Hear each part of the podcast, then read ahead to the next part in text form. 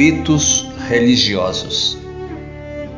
Neste fim de século, o mundo assiste à multiplicação de conflitos que envolvem seguidores de diversas crenças. Várias desavenças têm origem antiga e após permanecer abafadas por longos períodos, reaparecem trazendo reivindicações recentes. O atual conflito entre palestinos e judeus no Oriente Médio,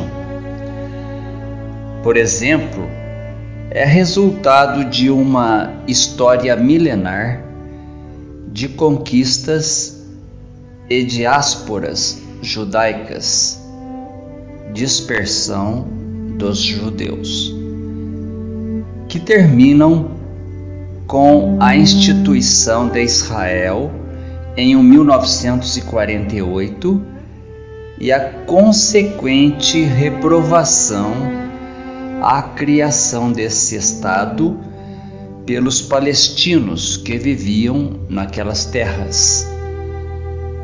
Durante a Guerra da Bósnia, 1992 a 995, os croatas católicos, os sérvios ortodoxos e os bósnios muçulmanos exploram as diferenças religiosas entre as comunidades para justificar a limpeza étnica e acabar com a mistura de populações no país. O embate secular entre católicos e protestantes na Irlanda do Norte. A animosidade religiosa no subcontinente indiano abrange hinduístas na Índia e muçulmanos no Paquistão. Em 2000, os conflitos entre os 80% de hindus e os 14% de muçulmanos indianos começam a atingir a minoria cristã, que constitui apenas 2% da população daquele país. No extremo sul, outro conflito assola a ilha de Sri Lanka. Os protagonistas são os separatistas tamils, hinduístas e os singaleses budistas. Paris bem vale uma missa. Com essa frase, segundo a tradição, Henrique de Navarra justificou sua conversão ao catolicismo com o objetivo de ascender ao trono francês. O bom rei conseguiu com seu cinismo religioso a pacificação da França, dilacerada por mais de 30 anos de lutas civis. Embora as guerras por motivos religiosos sejam tão antigas como a história, a expressão guerras de religião designa as lutas civis que abalaram a França por mais de 40 anos, na segunda metade do século XVI. Os conflitos originaram-se pela divisão da sociedade francesa entre católicos e protestantes, estes denominados huguenotes. Os movimentos da reforma protestante tiveram pouca ressonância na França no começo do século XVI. Entretanto, a partir da década de 1530, tornou-se intensa a difusão das ideias calvinistas por pastores enviados de Genebra, e a sociedade católica começou a sentir-se ameaçada as regiões de Languedoc, Gasconha, Poitou Perigord e Delfinado foram as mais atingidas pelas doutrinas de Calvino. Em 1562, quando começaram as guerras de religião, já se haviam organizado mais de duas mil igrejas calvinistas em todo o país. Os reis franceses Francisco I, Henrique II e Francisco II e Francisco II executaram uma política de repressão ao protestantismo, mas como expediente destinado a obter o apoio econômico da Igreja, antes que por convicções religiosas. Contudo, Catarina de Médici, que governou a França durante a menoridade de seu filho Carlos IX, o qual reinou entre o 1560 e 1574, seguiu a política conciliadora do chanceler Michel de l'Hospital,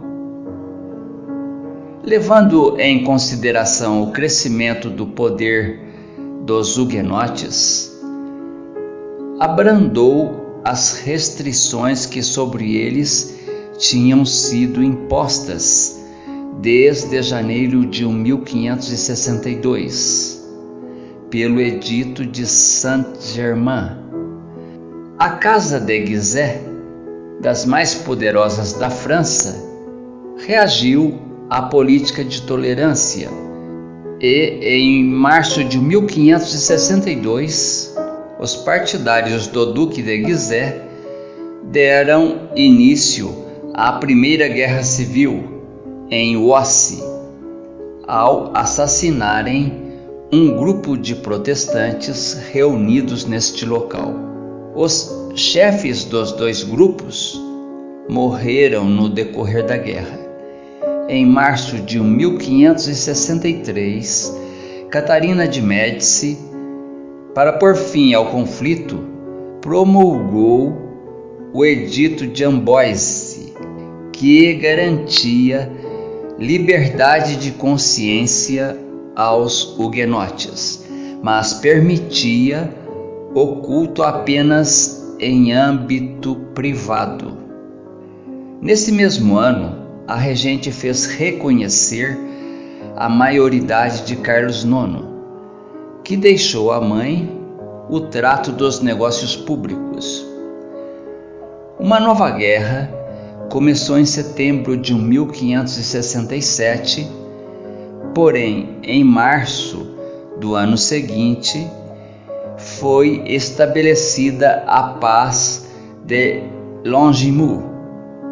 Este acordo foi rompido em setembro do mesmo ano, quando Catarina de Médici destituiu do cargo o moderado l'Hospital e adotou os Guizet como favoritos.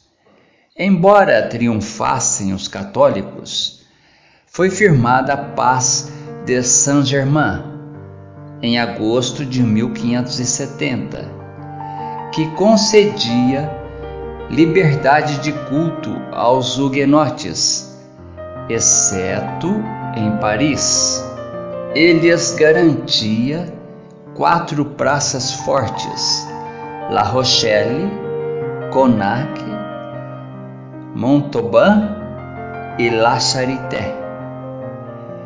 Seu representante mais destacado, Almirante Gaspar de Coligny, conquistou o favor real e iniciou uma política externa contrária ao predomínio espanhol.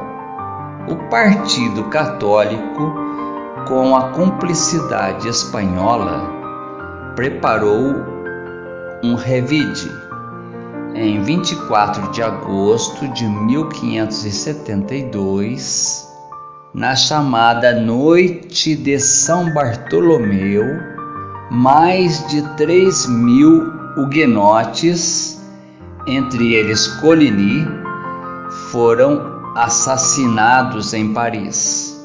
Em toda a França, morreram cerca de 20 mil protestantes. Nova guerra foi deflagrada, que findou com a paz de Monsieur em 1576.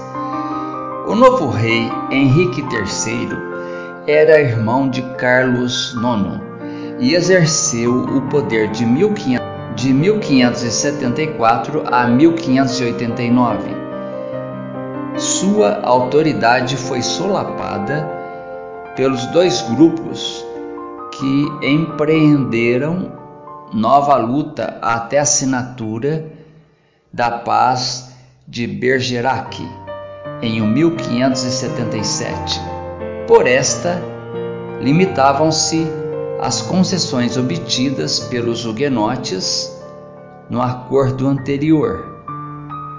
Uma tranquilidade instável, rompida por incidentes isolados, estendeu-se pela França, mas em 1584, ao morrer o Duque de Anjou, o protestante Henrique de Navarra tornou-se herdeiro direto do trono francês. Desencadeou-se então a Guerra dos Três Henriques, durante a qual o católico Henrique de Guizet foi assassinado à traição por ordem do rei Henrique III, e este, por sua vez, não demorou a ser morto. Henrique de Navarra, herdeiro do trono, teve de confrontar-se com a Santa Liga e com os exércitos de Filipe II da Espanha, o monarca mais poderoso da época. O rei espanhol reivindicava o trono para a filha Isabel que tivera com Cláudia de França, neta de Henrique II e de Catarina de Médici. Em 1593, Henrique de Navarra converteu-se ao catolicismo e venceu pela combinação da força e da diplomacia a oposição católica foi coroado rei da França em fevereiro de 1594. Porém, o rei da Espanha continuou a guerra. Filipe II, no entanto, enfrentou a forte coalizão da França, da Inglaterra e dos Países Baixos. Por fim, o Tratado de Vervins, de 1598, pôs fim à intervenção do monarca espanhol, que reconheceu Henrique IV como rei da França. No mesmo ano, o monarca promulgou o Edito de Nantes, que consagrou a tolerância religiosa.